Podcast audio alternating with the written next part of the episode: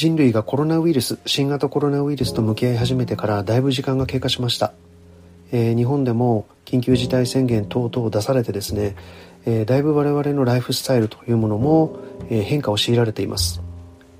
ただ前回も申し上げたようにですねこのスタイルみたいな話というのはコロナウイルスが収束したからといって全てが元通りに戻るというものではないというふうに私自身は考えています、えー、そんな中で少し今回はですね在宅勤務というものについて、え考えてみたいなというふうに思います、ま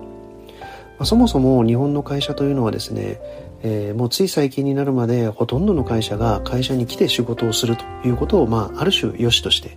そしてそこでコミュニケーションを図って、え、みんなでワイワイガヤガヤ仕事をするというような、え、そういう文化なり風土なりルールなりを持ってやっている会社があの多かったというふうに思います。それが今回、まあ、やや強制的に、え、自宅で仕事をしなければならないという状況に、えコロナのせいで我々はある種追い込まれそして、え在宅勤務を始めた方というのも多いのではないかというふうに思いますえー、各いう私もですね、まあ、基本的には毎日オフィスに通って仕事をしていたわけですけども、まあ、この2ヶ月間ぐらい在宅勤務をしていろんなことを感じました。えー、一つ目はですね、まずやっぱり設備、装備ですよね。えー、ご自宅に全ての方が Wi-Fi がつながっているわけでもない、えー、必要十分な例えばパソコンが揃っているわけでもない、えー、こんな状態の中でじゃあどうするのという話で悩まれている方も多かったんじゃないかと思いますが、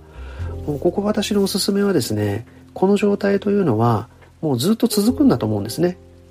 え今は週5日毎日在宅をしていてもこれから先例えば週3日は在宅でとか週2日は在宅でとかってことが、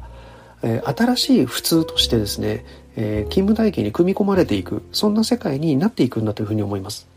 そうなると大事なことは在宅勤務でいかにコミュニケーションを取るか在宅勤務でいかに自分のパフォーマンスを上げるかそんなことに、えー、自分のフォーカスをですね移さなければいけないというふうに思います。在宅となるとですね例えば隣には自分の部屋ですから例えばベッドがあるテレビがある冷蔵庫がある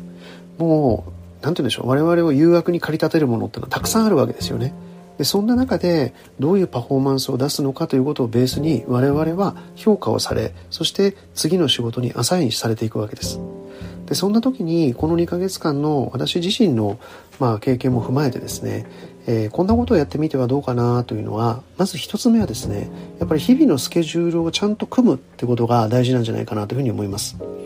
えー、オンラインになってもリアルの時も変わらず朝から晩までミーティングが入ってますみたいな話ももしかしたらあるかもしれませんけども、まあ、少なくても移動時間はなくなっているみたいなことからするとですね、まあ、相対的に言えば多少なりとも自分がコントロールできる時間というのは増えていく方向になるんじゃないかと思います。